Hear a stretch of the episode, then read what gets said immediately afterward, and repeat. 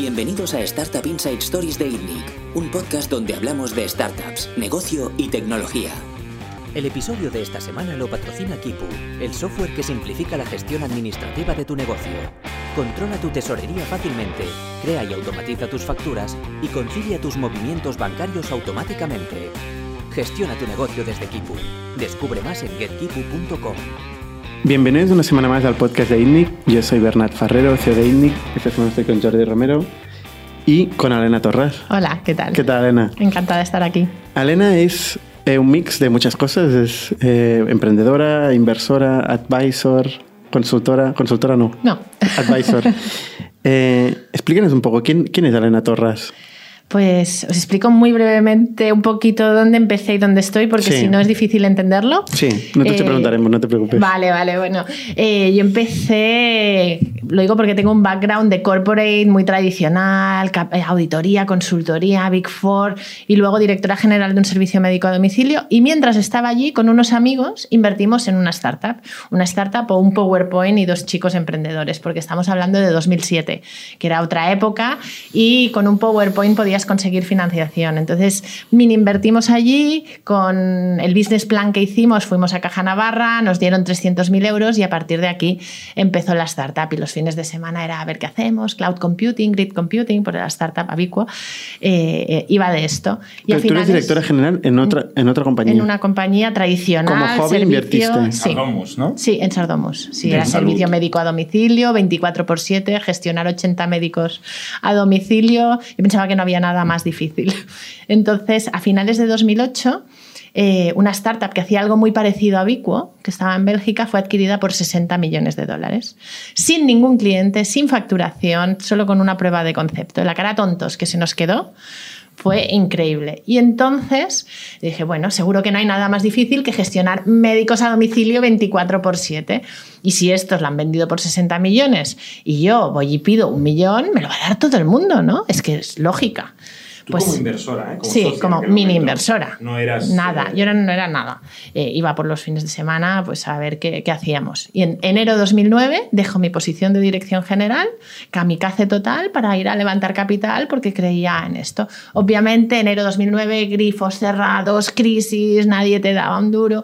Yo ni idea del sector emprendedor, más que lo que había visto de mi mini ¿Y de inversión. tecnología? Y de tecnología yo menos todavía, lo que me explicaron los fundadores y que entonces hice el storytelling y el pitch. Y entonces me pongo a levantar capital. Obviamente fue un año durísimo, de hecho hicimos muchos sacrificios, todo el equipo, porque en ese momento ya pues me dediqué full time con, a dirigir a Vico con el equipo emprendedor, con Xavi y con Diego. Y fue un año duro, porque aparte de éramos ocho personas, los empleados renunciaron a su sueldo, los, emprend- ay, los proveedores renunciaron a cobrar apostando porque el proyecto iría bien. La verdad, eso- la verdad fue increíble. Fue increíble. A ver, Yo lo que no entiendo es- es... tú vienes del sector corporate y ¿qué se te ha perdido en una startup tecnológica? ¿Qué, cuál, cuál fue la motivación? Bueno, habíamos invertido, parecía interesante. Si a estos les han pagado 60 millones, aquí nos estamos perdiendo algo. Y estaba también un poco, ¿cómo decirlo finamente? Pues gestionar 80 médicos a domicilio es intenso. Es intenso. 24 por 7. Pero levantar Nah. una startup de la nada. Sí, ya he Eh. visto que no era tan fácil como yo pensaba, pero en esos momentos te metes y la verdad también es muy apasionante, ¿eh? te Eso es- engancha. ¿eh? Hay una adrenalina que no hay en otros sitios. Pero tú en aquel momento, perdona, vuelvo Sí. a esto, ¿eh? Tú eras una socia, entiendo, bastante minoritaria. Sí, con totalmente mini, mini, mini, mini. Sí, o sea, sí. que la motivación de levantar esto y tal era más emocional que. Yo creo que va con, con cómo soy como persona, ¿no? El carácter, me gusta los retos, levantar cosas y hacer lo imposible, ¿no? Que sea posible. Y Pero tú tenías capital para invertir. ¿Te recu- mini capital. ¿Recuerdas con la cantidad que No lo voy a decir. o la, o Mini la valoración de la ronda, la valoración. No, en la que yo entré Sí. era fulls. Ronda fulls, o sea, rondas muy iniciales con valoraciones muy bajas que no voy a entrar en absoluto en hablar ni ahora ni después. Lo digo para que te ahorres la pregunta. Vaya. Vale. Entonces, nada, 2009, lo que digo, fue un año intenso, también aprendiendo cómo funcionaba el ecosistema, todas las palabrejas, ¿no? Que yo me acuerdo Era la primera vez. un poco joven, ¿eh? Muy 2009 joven. en Barcelona. Y mujeres pocas. Por decirte alguna. casi ninguna, ¿no? Éramos ¿Ha cambiado muy esto o no? Mucho, ¿Sí? mucho. Ah, luego entraremos. Sí, pues yo encantada porque hay, hay muchas más mujeres emprendedoras, más visibles, proyectos súper buenos, pero bueno, entramos que si no me meto en Vale, esto. 2009. Entonces era Abicuo. 2009. Un millón de euros No, buscas. buscaba un millón y al final conseguimos en enero 2010 eh, un millón y medio de euros y embarazada de seis meses y medio. Ya, pero bueno, bien, bien. O sea que Antes he hablado del storytelling. sí. Eh, ¿Cuál era el storytelling? Ya que no podemos decir la ronda o la evaluación, ¿cuál era el storytelling del momento? O sea, ¿cuál- la bueno, historia lo- la- de qué hacíamos en ese momento, Sí. eh, explicábamos que éramos un, o sea, creábamos el Amazon Web Services para los eh, data centers, para que ellos pudieran ofrecer el mismo servicio que ofrecía Amazon Web Services. Ese era el pitch en ese momento, 2009. Ha cambiado muchísimo eh, desde entonces. De hecho, no me sé el pitch actual. Sigue viva Vicua. Sí, sí, sigue viva y de hecho tiene las mayores telcos como clientes. ¿Sigues siendo socia tú? Sí, sí, mini socia. Tuve más, pero luego con las diferentes rondas y como me fui, pues... Pero sí, sí, sigo teniendo un porcentaje ahí. ¿Qué pasó con Abicuo? Pues sigue ahí. No, pero contigo. No, entonces en 2010, con- ah, bueno, levantamos un millón y medio de euros en enero, después un millón más de Venture Debt, que no sé si sabéis, no es lo mismo que Capital Riesgo, y siete millones más en noviembre de Valderton Capital. Solo en un año, pues casi 10 millones. Y cuando yo me fui, la empresa había levantado, que me fui en 2016, más de 2000, ay, 28 millones de dólares. ¿Vale? Eso es mucho, Es mucho para una startup de Barcelona en aquella época. general. Totalmente, muchísimo dinero. También deciros que hicimos el flip a Estados Unidos. Yo pasé a estar en el consejo de administración de la americana y ser administradora única en la española.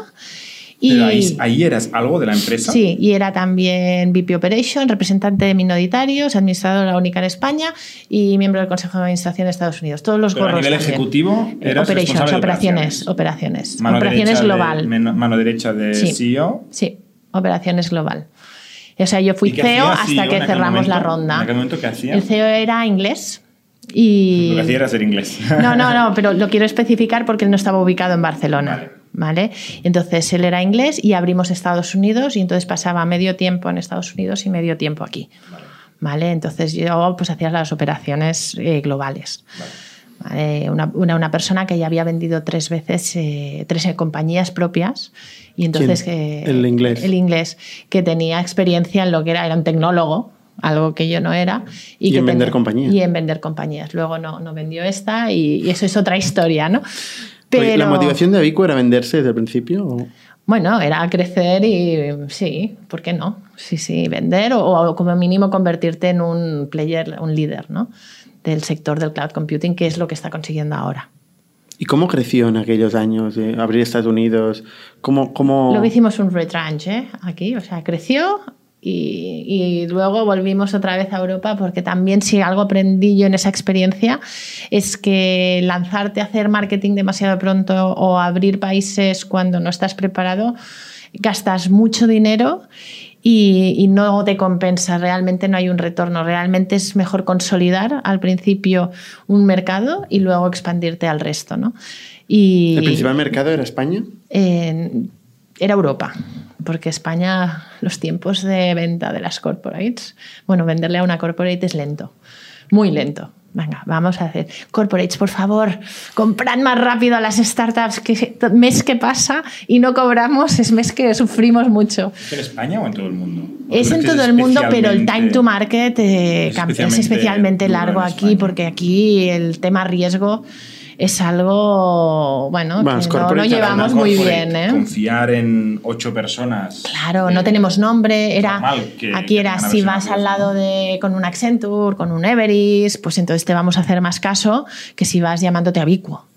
Que por otro lado, lo entiendo, ¿no? Habiendo estado en el lado corporate, lo entiendo perfectamente. Al final, oye, me da mucha más seguridad a alguien que sé que está consolidado, que hace tiempo que existe, que ya he trabajado anteriormente con esa persona y repetir que me, y que me, como- que me recomiende un producto, pues lo voy a comprar más que a unos chicos jóvenes que no han hecho ni los 30, ¿no? Y que me están ¿Tú no vendiendo. habías hecho 30 todavía? Yo tenía 31, 32, pero los técnicos, que son los que han hecho el producto, no tenían 30 años. Y, al final me están diciendo que me van a cambiar cómo voy a, gestionar toda mi infraestructura tecnológica, con lo cual es un cambio core, no es algo que sea site, sino que realmente afecta a mi negocio y, y que aparte es una tecnología nueva. O sea, en el fondo entiendo la corporate, pero por otro lado, como startup, también entiendo que necesitamos que alguien nos pruebe, porque si no, no avanzamos. Hasta que no tenemos un prescriptor, alguien que realmente ha intentado, ha probado nuestro producto, ha estado contento y ha dicho, ostras, esto me encaja, voy a ponerlo en toda mi compañía, aunque lo haya probado en un espacio pequeñito ¿no? de su compañía, pero haya validado y sea como el sello, oye, que me ha utilizado, pues... ¿Eso no pasó? Tardó mucho, muchos años. Pero alguien compró durante este tiempo. Hicimos muchas rondas y por ahí, pues sí, alguien compró, pero no suficiente. O sea, algún cliente había, ¿no? Sí, había clientes, pero no del tamaño que necesitábamos como para que fueran prescriptores. Esto ha llegado más tarde. ¿Cuál era el ticket típico? Uf, ticket medio. No voy a entrar en eso. Entonces, el storytelling, digamos, a Balderton. Sí.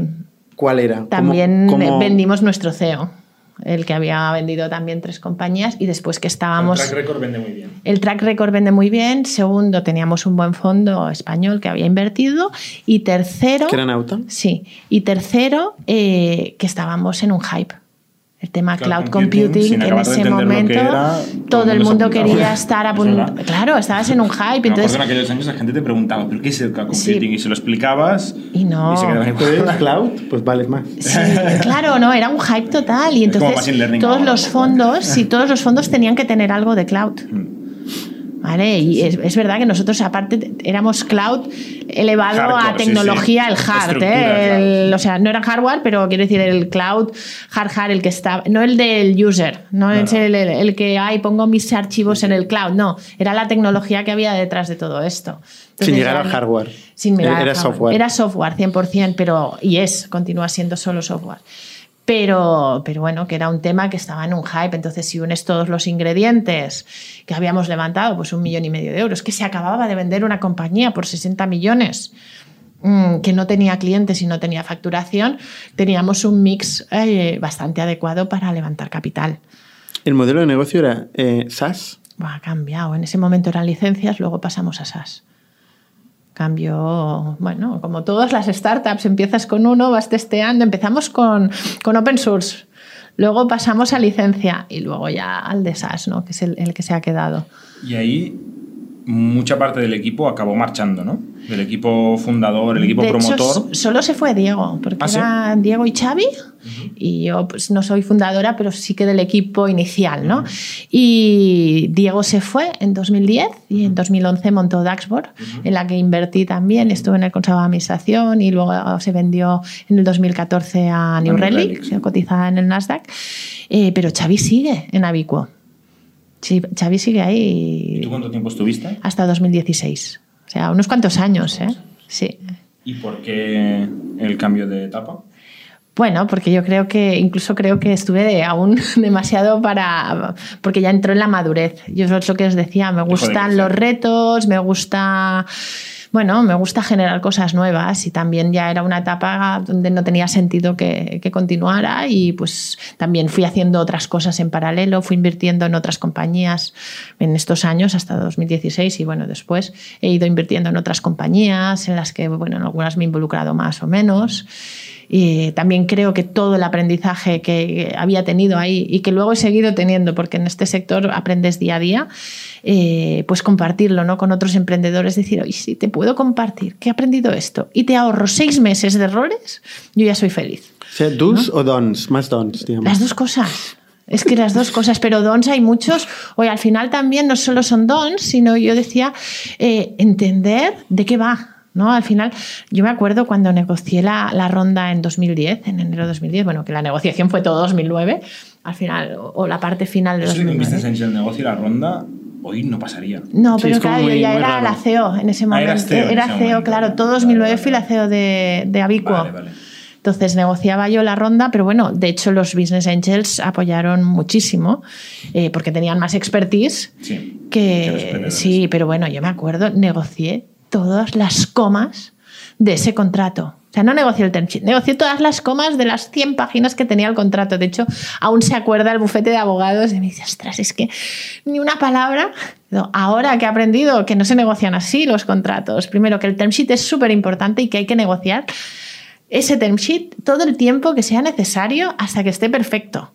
Y ahí hay que dedicarle tiempo y luego dejar que el abogado negocie el contrato. Y cuando haya un problema, entonces entramos a negociar y hablamos de conceptos, no hablamos de las comas, los puntos y de cómo está redactada la frase. Eso es tema de abogados. Pero en ese momento yo no lo sabía. Entonces, también todos estos años que hemos hecho un montón de rondas y hemos aplicado muchísimas cláusulas de esos contratos que sí. Pero por no recomendarlo no está mal levantar 28 millones de dólares. que no recomiendo. no digo que meterte en el contrato y tal, lo hiciste bastante bien. Sí, pero eh, las siguientes no, no entré eh, punto ah, y coma a negociar, he aprendido a negociar. Y es lo que digo, hay que negociar conceptos. Y si algo he aprendido es a entender qué quiere la otra parte ¿Y qué quiero yo? ¿Dónde están mis límites y dónde están los suyos? Si sabemos eso, es mucho más fácil negociar, porque al final yo sé que él quiere que si las cosas vayan, van bien, no se le quede cara tonto decir, ostras, entré en una valoración baja o no me he llegado suficiente o no le puedo retornar a, sus LPs, que al final se deben a sus inversores, eh, lo suficiente. Y yo que quiero que también, si hay una venta, que si es buena, quiero quiero ver dinero, que no pase como algunos casos que han pasado, ¿no? que eh, los emprendedores, la, la, empresa se vende relativamente bien y el emprendedor no ve casi nada o ve muy poquito. la definición de bien es muy diferente. Claro. Cuando eres un fondo de 500 millones, claro, entonces, cuando eres una persona con 50.000 euros en el banco. Totalmente, es que cambia mucho, pero has de entender cómo es la otra parte, entonces negociar a esa escala. ¿No? Es como todos los unicornios, pues que dicen, ah, valoración de unicornio, ¿no? One billion dollars. Yo me acuerdo en una conversación que tuve en un mobile con uno que acababa de invertir en un unicornio, y digo, tío, pero ¿y esto? Me dice, bueno, es que yo no voy a perder dinero, se venda por lo que se venda porque tengo una liquidation preference de 3x, he puesto 200 kilos, con lo cual los primeros 600 vienen para mí. Eso decía SoftBank con WeWork. Claro. pero, cuidado. ¿eh? Bueno, pero al final... Puede ir a cero, ¿eh? aunque no lo parezca. Puede, ir a cero. Pero, pero quiero decir que al final... Pero aquí quién sale perjudicado, el emprendedor. El emprendedor siempre. El emprendedor. Entonces, vamos a intentar un win-win. Si he aprendido algo es que hay un maneras para conseguir win-win en que el inversor y el venture capital profesional sale ganando, pero también el emprendedor. Y encontrar ese mix ha sido el aprendizaje, yo creo, de estos 28 millones que, eh, en los que he aplicado, por desgracia, porque hemos hecho cosas mal también, hemos aplicado muchas cláusulas del contrato que ojalá no las tuviéramos que aplicar nunca. ¿Y ahora Vico es de los inversores? No, y también de los emprendedores, especialmente de Xavi que sigue y de otros. A ver, no, te diré que es el cap table ideal, pero tampoco voy a entrar ahí. Eh, pero siguen los emprendedores y el equipo tienen, tienen participación relevante. Cuando dices que estaba madura en 2016, ¿qué significa estar madura la compañía? No, yo consideraba que ah, había llegado a mi madurez. Ah, vale, vale. Yo, había llegado a mi madurez. vale, vale. Yo, madura, no, no, no, yo había llegado a mi madurez como para ya cambiar y saltar a otra cosa. vale. Pues... ¿A dónde saltas? Exacto. Vale, eh, entonces salto a Big One, de hecho es un proyecto que me presentan y entonces eh, que no estaba cofundado, sino que la idea era montar algo para el suelo pélvico de la mujer. Y digo, oye, ¿por qué no lo cambiamos y hacemos salud de la mujer? Entonces lo cofundamos. Es verdad que en un inicio se fundó en 2015 y yo a finales de 2016, ¿vale? Pero en, en la empresa la confundé en 2015, pero no me dediqué. Y realmente empecé a dedicarme a finales de 2016 y en 2017 asumí el liderazgo del proyecto. ¿vale? Eh, y realmente ha sido una experiencia eh, intensa, a la vez que bonita, triste en algunos momentos, eh, pero también muy reconfortante en otros, ¿no? He tenido de todo. Lo de la montaña rusa es tal cual. Y, ¿De esto se interpreta que bien no va? No, de hecho hemos decidido mantenerla en stand-by porque no era el momento del proyecto. De hecho, fue una de las primeras en, quizá en entrar en Digital Health. Y... Por mercado. Sí. Por el mercado no está listo para un Big One.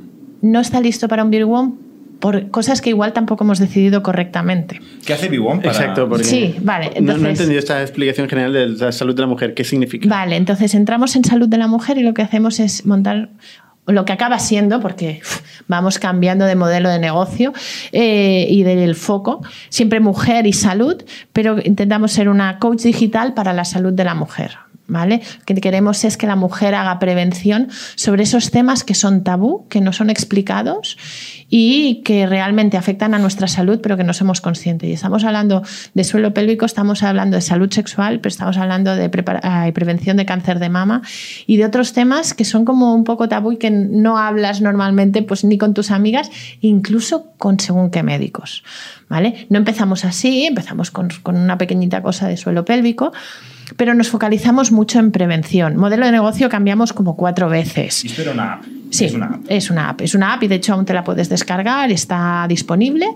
¿Es una app gratis? Es, eh, tiene una parte gratis y una parte de pago. ¿vale? Es una freemium. Pero esto ha cambiado. Como digo, empezamos dándote solo one shot payment ¿no? y ya lo tenías todo. Luego pasamos a suscripción, suscripción sin nada gratuito, luego una parte gratuita y otra de suscripción. Y al final pasamos a un modelo B2B2C. Es decir, que fueran las aseguradoras o las empresas farmacéuticas quienes pagarán por esto para el usuario. Corporate otra vez, ¿eh? Sí, volvemos a las corporate. Yo creo que las corporates son necesarias en lo que es la relación, o sea, en, que las startups lleguen al mercado. Al final, fijaros que, excepto algunas grandiosas y valiosas excepciones, la mayoría empiezan B2C y acaban B2B2C.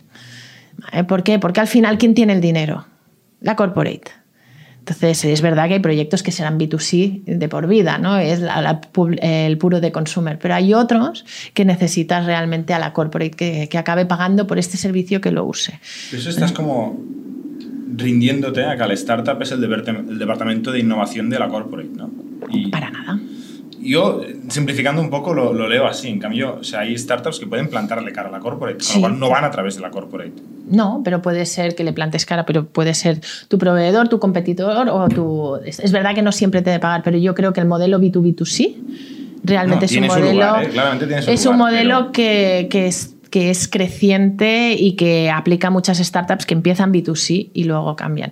Pero también hay muchas. Hay muchas que no. B2C he, dicho, he dicho que hay todo, he dicho que hay muchas de consumer que, no necesitan a la corporate. El apetito de la corporate por meterse en startups, sea lo que sea, eso está claro que está creciendo mucho. Sí, es lógico. Es verdad que. todo el día recibiendo invitaciones a eventos que si de SEAT, que si de Mitsubishi, de General Electric, y yo que sé de quién, que dices, pues si no sabes en lo que me dedico. Es lo que te iba a decir. Voy a hacer un apunte ahí porque creo que la corporate necesita y es imprescindible que se acerque a la startup. Creo que el mundo necesitamos una colaboración real entre, entre todos, porque cada uno tenemos lo nuestro. Las startups tienen unos assets y la corporate otra. Otro tema es que las corporates a día de hoy hay algunas que lo están haciendo muy bien este acercamiento y realmente están haciendo un leverage en la startup, ¿no? Están ayudando a que se acelere y otras lo están utilizando como campañas de marketing. ¿Vale? Entonces, y que no se enteran, ¿eh? con todo el respeto para las corporaciones, son grandes empresas, pero no se enteran de este mundo. Las de marketing, mm. las que utilizan el acercamiento a startup como marketing. Y eso lo que hace es perder tiempo a la startup. Tiempo y dinero. Porque el tiempo de una startup es mucho dinero es vida de la startup. Yo creo que todos hemos caído en partnerships que no... Que partnerships o, concursos o lo que sea y, pero bueno, también hay que estar ahí porque necesitas el feedback muchas veces para entender. Ellos tienen ya una base de clientes de la que te puedes aprovechar. O sea, tienen unos assets. Nosotros que tenemos velocidad, innovación, hacer las cosas diferentes, poner al, usuario primero, entender las, la manera de hacer de otra forma, que tienen ellos la base de clientes, el reach, el nombre, el, el asentamiento en el mercado, ¿no? El decir, mm. las puertas abiertas.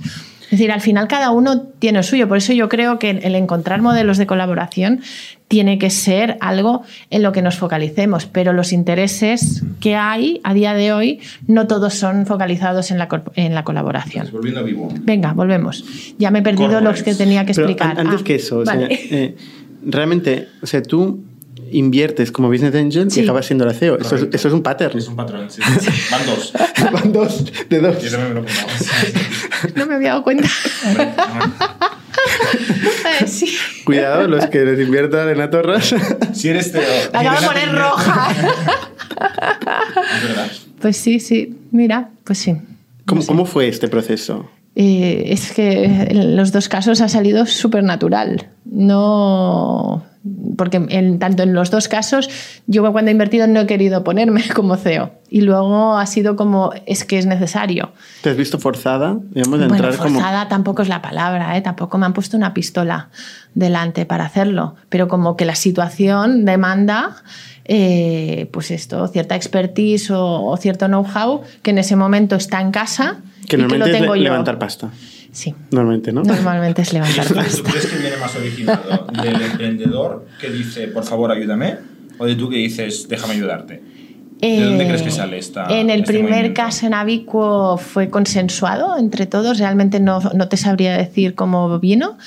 Y, y, en el segundo vino por el inversor, el lead investor. O sea, hay un tercero. Bueno, porque es que yo levanté ya un, millón de dólares antes de ser CEO. Como Business Angel levantaste un millón de euros, que también o sea, es curioso esto, ¿no? Sí. Sí, ¿qué significa esto? Pues que... ¿Tienes una vinculación part-time a la compañía? O... Bueno, le digo. O, simplemente sí, soy hands-on. Yo como Business Angel soy muy hands-on. No soy una inversora financiera porque no le salvo la vida a nadie con el dinero que pongo, pero sí con el tiempo que, que dedico no, no es que le salve la vida, pero quiere decir que aporto cierto valor eh, con el. Sí, y, conseguí un millón, de, euros. Sí, de dólares.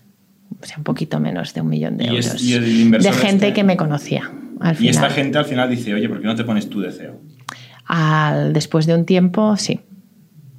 Y dices que sí. Sí.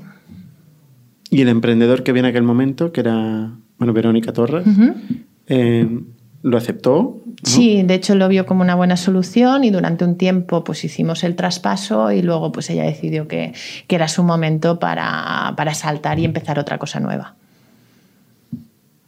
Un millón de euros. ¿Qué hiciste? Dólares. De dólares, perdón. ¿Qué hicisteis con este millón de dólares? Cuando yo entré ya quedaba poquito de eso. Ostras. De ahí, de ahí el cambio de CEO.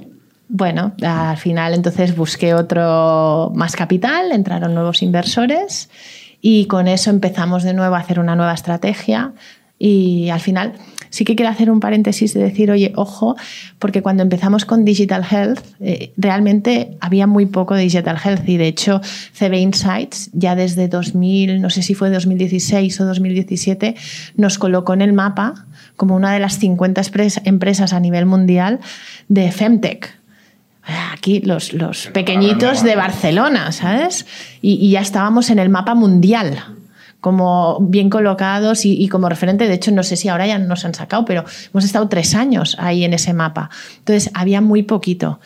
Y, y realmente los modelos de Digital Health, porque si algo he hecho es profundizar en, primero en entender esas corporates, ¿no? Que quieren, en entender al consumidor y en entender a las startups, ¿no? Y, ver cuál es la relación y, y, cuáles pueden ser los modelos que a la larga puedan funcionar en lo que es Digital Health, porque aunque somos un poco TIC y un poco health, estamos ¿no? en el medio de, en the middle of nowhere. Porque tú das un fondo puro TIC, lo de health ahora empiezan a invertir, pero cuando yo estaba eh, daba un poco de miedo.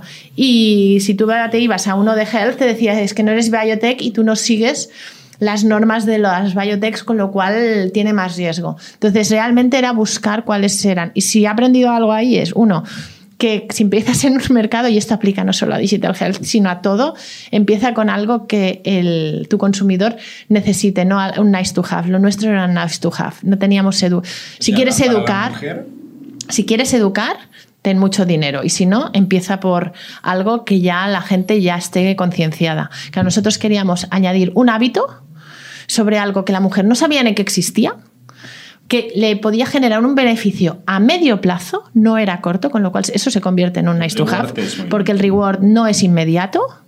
Y eh, en un sector que empezaba todo a ser muy nuevo y que realmente encima no había un modelo de negocio establecido para nadie.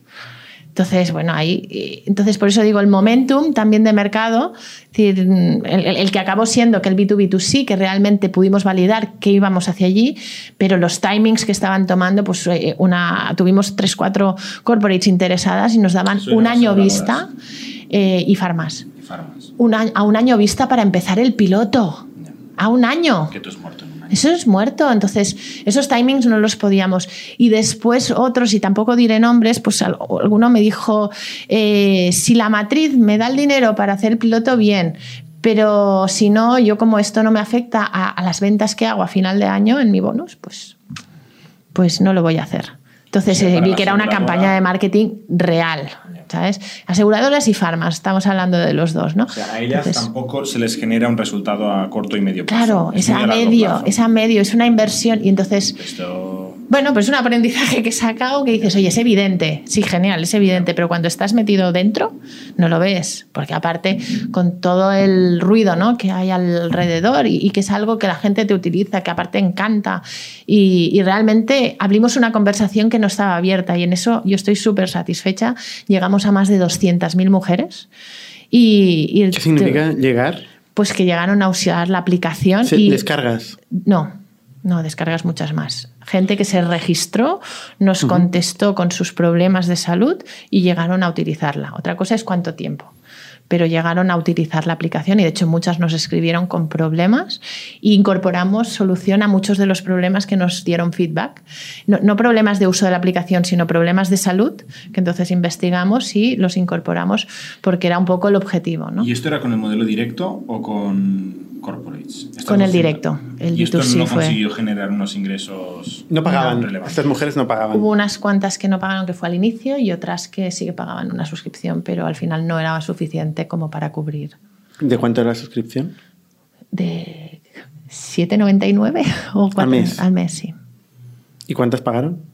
No me acuerdo, de verdad. Tenemos una conversión, lo que sí que me acuerdo es el porcentaje, o sea, no, no números absolutos, pero teníamos una conversión de entre un 1 y un 3% de pago. Al final. De sign up a pago. De gente de que se registra A pago, sí. a pago. Sí. Del 1 por 3%. Son temas que discutimos aquí constantemente. Bueno, que, com- que comparando con otras apps no estaba tan mal. De hecho, estábamos más cerca del 3, pero había meses Yo del siempre 1. entendí B1, supongo que los conoces, como el 8-fit de la salud de las mujeres, ¿no? Sí, O sea, al final también. Sí, Hay muchas cosas y la época 8-fit empezó un poco antes, pero no mucho antes, ¿no? Entonces era un poco un par de sí, años más. pero más- focalizamos la diferencia entre 8fit y es lo que os decía, es que el, se entiende perfectamente 8fit. Al final es eh, hacer deporte. eh, Tampoco haces deporte por ti, ¿eh? O sea, tú hablabas antes de crear hábito. Sí. Eh, yo tengo 8-fit y no me pongo en forma. No, ¿Sabes? O sea, pero, pero lo entiendes y es algo que igual tú ya hacías, había unos cuantos que ya hacían ese deporte sin necesidad de una aplicación existente. existente en la sociedad. El hábito de B1. El que nosotros se proponíamos, no. Y si existiera, menos, o sea, un porcentaje muy, muy reducido y no era algo extendido ni conocido. Pero igual el ángulo era a partir de, o sea, lo que muchas veces yo cuando hablo con emprendedores intento hablar de este tema, porque cuando se crean conceptos nuevos y tal, es lo que tú dices, ¿no? La gente no lo busca. Pero es bueno partir de lo que la gente busca. Correcto. Es decir, por ejemplo, eh, 8Fit busca, la gente busca workouts, busca eh, hacer deporte, busca dietas, ¿no? Son cosas que ya hoy existen y hoy Pues eso es exactamente lo que digo, ¿eh? Eh, Pero- Estoy pero- totalmente de acuerdo. pero- Empieza con igual- algo que busque y luego vas incorporando Pero igual lo había otro. esta opción desde... Bueno, también pero desde que no Big lo One. hicimos. O sea, No es un error, es uno de los mil errores que hemos cometido. O sea, ¿Qué harías empieza. ahora? ¿Se podría Sí. seguir haciendo o no? Yo creo que de aquí 3, 4 años habrá un mercado para, para precisamente lo que estábamos haciendo en Bwom. ¿Vale? Pero no ahora. ¿Y quién es el agente de cambio? O sea, ¿quién forma? La, la sociedad está empezando a hablar de esto. Se está O sea, es desmitificando. Es orgánico. Sí, ha habido como un push. No sé si nosotros hemos influido o no en ese push. No me voy a dar ese mérito en absoluto. Pero sí que la sociedad está tendiendo hacia allí. Es, es como todo el sex tech también se está abriendo. Nosotros hablamos, hablábamos mucho de sexualidad. Teníamos las pegatinas, no sé si las llegasteis a ver, que eran An Orgasm a Day Keeps the Doctor Away. ¿no? Y repartimos más de 15.000 pegatinas. Y eran hiper conocidas. Ibas a un evento y venían a pedirte. O sea, veían Bwom y venían a pedirte la pegatina. En los eventos. Sí, eh, pero aquí y en el resto del mundo. Y en la China popular no. No, en la China no, pero en Europa y en Estados Unidos era un poco un tema más delicado, de decir, ¿eh? porque según a quien le hacía gracia y según no quería tocar ni la pegatina, porque era, uh, aquí me vas a denunciar. Pero, pero bueno, que, que al final abrimos una conversación, no, no, pero es una conversación que está sobre la mesa. En Forbes han salido artículos sobre sobre temas de sexualidad femenina que antes no habrían salido, sobre toda esta conversación está sobre la mesa y vamos hacia allí y de hecho hay estudios que dicen que de aquí 10 años Ahora estamos gastando más del 60% en curar y el 30-40% en prevenir. Y que esto se va a invertir y de aquí 10 años se va a gastar más en prevenir que en curar. Pero todo esto es un proceso de la sociedad. Más que nada porque es que los centros de salud, tanto públicos o privados, no van a poder absorber el crecimiento de la población. La población se está invirtiendo, la pirámide, ¿no? Y al final hay más personas mayores. Las personas mayores necesitan más cuidados. Entonces, ¿qué necesitamos? Que la sociedad haga más prevención para que esas personas que van a llegar a ser más mayores lleguen en un estado de salud que sea mucho mejor para que realmente los centros de salud puedan absorber ¿no? este gasto y estas necesidades. Entonces está habiendo todo un cambio de tendencia y, vamos hacia allí. Por eso digo que de aquí a unos años el tema de prevención va a estar ahí. Siempre digo que BWOM quería ser lo que es a la salud de la mujer, lo que ha sido, eh, ayer se me ha ido el nombre, Headspace para, para, el tema de meditación. Antes era de cuatro frikis, ¿no? De los yogis. Y ahora es algo que es mainstream. me señalas todo el rato. meditación. rato de conversión. Los frikis del yoga. No, pero es algo mainstream. Es verdad, es verdad. Ahora, ¿cuánto tiempo estuvieron ellos hasta que la meditación pudo llegar a ser algo mainstream? Apps de meditación ha habido mil. Sí, pero hasta ellos. que no ha venido claro. un mainstream, está Y claro. pero se necesita mucho dinero, mucho esfuerzo para hacer ese ha habido- push. Oye, Elena, ¿tú qué eres? ¿Más emprendedora, barra ejecutiva eh, o inversora? No sé responder a esta pregunta porque yo me la hago cada día y, Y no- no la es que me emociona todo. Realmente, a ver, me gusta mucho el tema de inversión, pero también me gusta mucho el reto de crear. Eh, no sé decirte que soy más, realmente no lo sé. Yo soy, no sé, lanzadora de cosas. Eso es lo que soy. Es colanzadora, ¿no? Porque en realidad te, te unes el día 2. O sea, Bueno, en estos casos alguien, sí, ¿no? pero ahora acabo de montar We Rock Capital. Vale, de con- cero. Sí, con una chica. Sí, me gusta hacerlo todo en equipo. Yo creo que el hacer las cosas solas, ¿no? Con una chica que se llama Ana Rebollo. Y nada, pues con ella y después con muchas mujeres que se han unido desde el día uno. Y es un grupo de mujeres inversoras, principalmente de corporate que invierten en startups lideradas por mujeres en fases muy iniciales, con la idea, por un lado, de que estas mujeres corporate puedan aportar su conocimiento en estas fases iniciales donde la startup tiene poco dinero y por lo tanto tener a alguien que te ayude en el plan financiero, que te ayude en las ventas, que te dé contactos, cualquier ayuda es bienvenida. Y por otro lado, acercar a esta mujer corporate que vive en el mundo corporate, que entienda más cómo funciona el mundo startup y ver si podemos ah, incrementar ese punto de colaboración que os comentaba, ¿no? que, que al final creo que es necesario, que es el de corporate y startup, porque entonces cada uno aportará lo mejor de su mundo y realmente todos saldremos ganando. ¿Cómo funciona WeWork Capital? ¿Cuán- WeRock. Ay, WeRock. We rock. Perdón. Eh, cu- ¿Cuánto invertís? ¿Cuánto, ¿Cuál es Mira, el tamaño es- del fondo? Estamos en MVP, ¿eh? realmente. Eh, llevamos menos de un año, de hecho ahora en breve el 14 haremos un año. Y empezamos siendo 15 mujeres en un WhatsApp, pues somos más de 60. Y lo frenamos y dijimos, oye, tenemos que poner unas normas porque esto se nos ha ido de las manos y ahora en, en octubre ya decidiremos cómo es el año 2 ¿no? de, de We Rock Capital. Pero lo que hacemos es cada trimestre buscamos proyectos liderados por mujeres emprendedoras Es un, un requisito. Sí, que haya una mujer en el equipo emprendedor. No hace falta que sea la CEO, pero sí que haya una. ¿Hay un cap, un cap table, o sea, una- una- un porcentaje en la compañía que tiene que tener o no? Es equipo fundador. Una mujer del equipo fundador. Socia. Sí. Entonces, eh, la verdad es que os he de decir, eh, eh, ahora es la cuarta edición, o sea, el cuarto deal flow que hacemos, y nos llegan más de 10 proyectos nuevos que son totalmente desconocidos, con lo cual hay proyectos de mujeres emprendedoras. ¿no? También es decir, sí Está existe, claro, entonces lo que falta es darles visibilidad. Eh, lo segundo que hacemos es un día donde todas las del chat pueden venir y tenemos cinco de esos proyectos que nos llegan, seleccionamos cinco y de entonces que nos hacen el pitch y de eso luego pasamos un cuestionario para que la gente nos diga en cuál estaría dispuesto a invertir y cuánto funcionamos tipo pledge, ¿vale? Entonces nos dicen cuánto y si en alguno llegamos a un mínimo de 20 o 25 mil euros, le decimos a la emprendedora, oye, hemos llegado a esto, ¿te interesa que continuemos? Si dice que sí, hacemos una sesión de profundidad de una hora y media para entender mejor eh, pues, el proyecto, hacerle las preguntas adecuadas y después de esa sesión hacemos otro cuestionario donde dice ahora ya no es intención de inversión, es compromiso de inversión. Y entonces, en función de lo que sale, si, entonces, si la emprendedora ya tiene otros eh, inversores, nos sumamos al term sheet que tengan. Si somos los primeros, negociamos el term sheet. ¿Esto por qué? Porque también lo que hemos hecho es ah, sesiones de formación con, eh, con estas, con las personas que forman parte de WeRock y entonces también son oportunidades para estas personas pues aprender cómo se negocia un term sheet, aprender cómo se hace el due diligence de una, de una startup. Esto para los LPs de WeRock. O sea, ¿cobráis vosotros por la gestión? amor al arte. Todo es amor al arte. De momento, sí. Eso lleva tiempo, ¿eh? Lleva tiempo, sí. Y mucha pasión. mucha pasión. Yo tengo una pregunta que, que hace tiempo que te quería preguntar, de hecho, que es el, los economics de un evento. Porque una de las cosas que aquí discutimos muchas veces es cuándo sale a cuenta ir a un evento. Hay muchos eventos, hay muchos eventos constantemente. Dices por la cantidad de eventos que voy, ¿no? Y yo te veo, te veo a ti muchos eventos. Entonces, ¿cuál es el payback de un evento? ¿De qué sirve ir a un evento?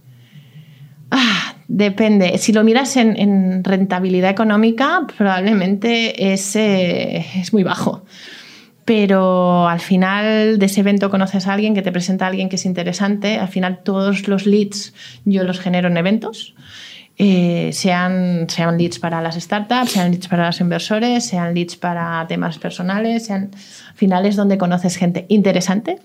Al final yo os conocí en un, en un evento. ¿Sí? vine, a un evento aquí en INNIC hace mil años, es que claro, hace muchos años, y ahí os conocí. Es que nuestro hack es que los llevamos aquí los eventos. ¿no? de hecho, era en vuestra casa y vine, vine ah, al evento, pero hace mil años, ¿eh? o sea, erais súper pequeñitos en ese momento. Seguimos siéndolo, ¿eh? Comparado con lo que tenemos que hacer. Y al final conoces gente con la que igual luego acabas colaborando o no. Es verdad que es una inversión de tiempo muy alta y sí que yo, por ejemplo, he ido filtrando. De hecho, ahora voy como una tercera parte de los que iba. Sí, sí, he reducido un montón. ¿Cuál es tu criterio de volumen de eventos? Eh, es que depende de. O de elección de un evento. ¿Por qué un evento sí, otro no? Bueno, depende de quién va a ir al final. O sea, para mí no es tanto el ponente, porque si no voy a tener acceso al ponente, pues no, no es, pero quién es el, cuál es el pool de gente, el mm. perfil de gente que va a ir. Hay que charlar, hay que dar una charla. Es lo que, te iba a decir, pero para mí es relevante el ser yo la ponente. Claro. Porque te da exposición. Eh, te, da, te da reach al final. Que la gente venga a hablar contigo. exacto. O sea, los leads te vienen a ti en lugar de tú tenerlos que buscar, ¿no? Y después, ¿Están? Y están, es lo que iba a decir. Por ejemplo, yo no voy a ferias si no tengo stand. O si no hablo. No, pero entonces buscas de estos que te regalan. Entonces es negociable en esta vida. Acción. No, hay acción, hay mil cosas. O sea, todo es negociable. Yo he ido a muchos eventos donde he tenido stand o algo y no he pagado. Pero yo lo negocio todo. Al final, pues, eh, cuando eres emprendedora, tienes que negociarlo todo. No puedes decir que sí a la primera. Entonces, ¿Tú le eh, recomiendas a los CEOs de tus participantes que vayan a eventos? Depende del evento y sí, yo creo que la visibilidad es buena porque al final estás dando un mensaje ¿no? y estás posicionando. Sobre todo si estás innovando en tu sector, ir a un evento eh, lo que te hace es ayudarte a evangelizar y a posicionarte como experto en ese campo. ¿Vale? Entonces, diferente que estás haciendo un copycat, eh, no tienes nada que evangelizar, lo que necesitas son KPIs de, de, lo que está haciendo. No quiere decir que el que esté innovando no necesite esos KPIs, pero para conseguir esos KPIs también tiene que evangelizar sobre cómo funciona esto, por qué se está haciendo y, al final se tiene que convertir en un key opinion leader de ese tema, ¿no? porque está generando una innovación y eso le puede dar acceso a financiación, le puede dar acceso pues, a otros temas. ¿no? Entonces, yo creo que los eventos no hay que despreciarlos, hay que seleccionarlos, eh, ver qué output puedes sacar de ellos y, sobre todo, pues hay eventos que es que te permiten, aunque no tengas ni stand ni nada, hacerte una agenda y si estás haciendo fundraising, que igual ver a 20 fondos europeos en dos días. El dinero que te ahorras eh, en eso, entonces yo los Four Years From Now, por ejemplo, mi agenda era cada media hora me veía con alguien, no comía, pero en, en dos días ves a 20 fondos que verlos un one to one o conseguir una reunión te llevaría meses y dinero, mucho dinero. Entonces, creo que vale la pena entender. Pero tampoco hay muchos eventos de estos. Para fundraising hay poquitos. Pero hay, hay unos que son muy seleccionados. pero a esos hay que ir. es uno de ellos. Sí, entonces hay que entender mm, qué estás buscando, te digo. Y también, al final, si a la gente te invita a eventos y siempre dices que no, no te van a volver a invitar. Y cuando a ti te interese, porque hay un momento que las startups dicen, quiero salir en prensa. Ya vejo, pero es que llevas dos años diciéndole que no a todo el mundo. ¿Cómo quieres que ahora te cuiden? Hay que estar ahí. Entonces, hay que buscar un equilibrio. es tiempo. Ir a eventos menos chulos para que te inviten a los más chulos. Es tiempo, ¿no? Al final. Última pregunta. Yo tengo una. Ah, pues, pues dos últimas, venga. Penúltima pregunta. Te has colado. Perdón. Estamos aquí compitiendo. Bueno, no, pasa, es, que, es, que, estabas hablando del tema de las mujeres eh, inversoras y todo este mundo y estás en un mundo que es casi todo hombres. La tecnología, el CEO de una empresa tecnológica estás en minoría como mujer, ¿no? Eh, ¿Qué es lo que más problemas te ha dado como mujer CEO? Si te ha dado alguno. ¿O dirías que estás en una situación... Mira, yo creía que no. ¿Creías que no te iba a dar que problemas? Que no me ha dado problemas. De hecho, con Abicu no fui consciente, como mínimo.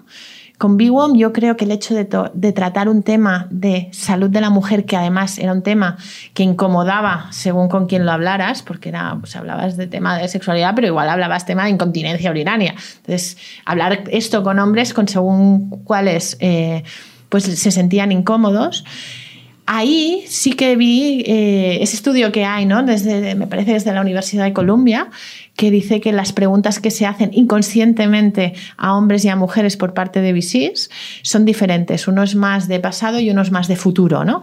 Y, esto, viéndolo a posteriori, no me he dado cuenta en ese momento, eh, quizá sí que me ha pasado. Como trato, yo te decir que no he tenido ningún tipo de discriminación en el sentido de que me hayan tratado diferente y tal. Pero sí que puede ser que inconscientemente el tema a la hora de analizar la inversión, sí que esas preguntas hayan ido dirigidas, como dice el estudio, de una forma diferente, ¿no? Pero la yo consecuencia es que quizá invirtieron no invirtieron por el hecho de haberte tratado diferente como mujer? no, no tratado diferente, es que yo creo que es totalmente inconsciente. ¿eh? Pero al final yo te hago preguntas, oye, ¿cómo vas a solucionar este problema? Esto lo digo en base al estudio, ya te digo, es un análisis que me he hecho yo analizando a posteriori a ver si esto, después de haber visto el estudio, me había pasado. ¿no? y, y Puede ser, no era al 100%, pero sí que quiero hacer algo a favor de los inversores. Es que los inversores tienen muchas ganas, muchas ganas de ver proyectos de mujeres emprendedoras. Eso te voy a decir yo. Muchas ganas. ¿Y la pregunta contraria te ha ayudado? También. ¿Te ha ayudado? Me ha ayudado a tener acceso. La discriminación positiva. A tener acceso, no a conseguir la inversión. A tener acceso. ¿Pero qué? Pero quiero decir que las mujeres, o sea, y, y los inversores en Europa sobre todo, que al final es con los que más he tratado, eh, un trato perfecto. Lo digo porque se oyen ciertas cosas. Yo quiero dar algo a favor en absoluto. O sea, todo es súper correcto y todo lo contrario. Mucha ayuda y, oye, yo no puedo invertir, voy a presentarte a otro. Quiero decir que en ese sentido. Última pregunta, ahora sí. Em, ecosistema de Barcelona, que es el que más conoces, ¿no? ¿Madrid también lo conoces? Poquito, más Barcelona. ¿Cuáles son los principales agentes que crees que están ayudando a transformar eh, pues la, ciudad, no, no, solo la ciudad en cuanto a, te digo, a nivel de, sector startup y emprendedores. Em, ¿Crees que un emprendedor que nos está escuchando tiene que dirigirse a algún sitio en concreto o hay algo en Barcelona que está ayudando a montar negocios a la gente? Eh, yo soy de la Junta del Barcelona Tech City, así que por supuesto el Barcelona Tech City y aparte tenemos una iniciativa del Barcelona Tech for Women para visibilizar a más mujeres. Que por eso te veo muy vinculada eh, a todo el ecosistema. Sí, pero quiero, eh, o sea, creo que en Barcelona si quieres ser emprendedor tienes mil opciones. Obviamente ir a redes pues como el Barcelona Tech City o Barcelona Activa u otras. He hecho cuatro veces. ¿eh? hombre, voy a hacer aquí propaganda. Estoy muy orgullosa yo de pertenecer porque realmente creo que, que está abriendo ciertas puertas. Pero sí que creo que eh, enfatizar que el ecosistema de Barcelona ha crecido mucho, muy rápido en los últimos años. Tenemos mucha gente montando fondos inversión. No sé si he comentado que estoy como consejera independiente en un fondo de fondos, con lo cual el mapa de qué fondos invierten en qué y dónde eh, lo tengo bastante claro. Entonces, ha crecido mucho en los últimos años, especialmente en los dos últimos. Eh, las corporates se están volcando para estar cerca. Ojo con no perder demasiado tiempo, pero creo que es bueno estar cerca y si consigues un partnership que pueda llegar a puerto, vale la pena. Eh, después hay muchos business angels y después los emprendedores nos ayudamos mucho entre nosotros. Al final, si tú escribes a alguien y le dices, oye, ¿haces un café? O lo va a hacer o te va a decir, mira, voy a tope, pero de aquí X tiempo o lo que sea. O habla con tal mientras yo no puedo hablar con esto. Realmente hay ese network. Entonces, emprender en Barcelona yo creo que es un sitio ideal para empezar. Ahora nuestro reto como ciudad es que sea un sitio ideal para crecer y quedarse. ¿Tú aceptas cafés eh, de emprendedores? Acepto cafés, pero tardo, tardo, mucho, digo también tardo mucho en quedar y contesto muy tarde, porque soy muy mala gestionando mi LinkedIn y mi mail, pero acabo, acabo haciéndolos, tarde, pero acabo haciéndolos. Muchas gracias, Elena. Gracias a vosotros. Seguiremos hablando. gracias. Suscribíos a nuestro podcast en youtube.com barra Spotify, iTunes, Google Podcasts, Evox y otras plataformas para no perderos ningún episodio. También lo podéis recibir en vuestro correo suscribiéndoos a nuestra newsletter en itnic.net.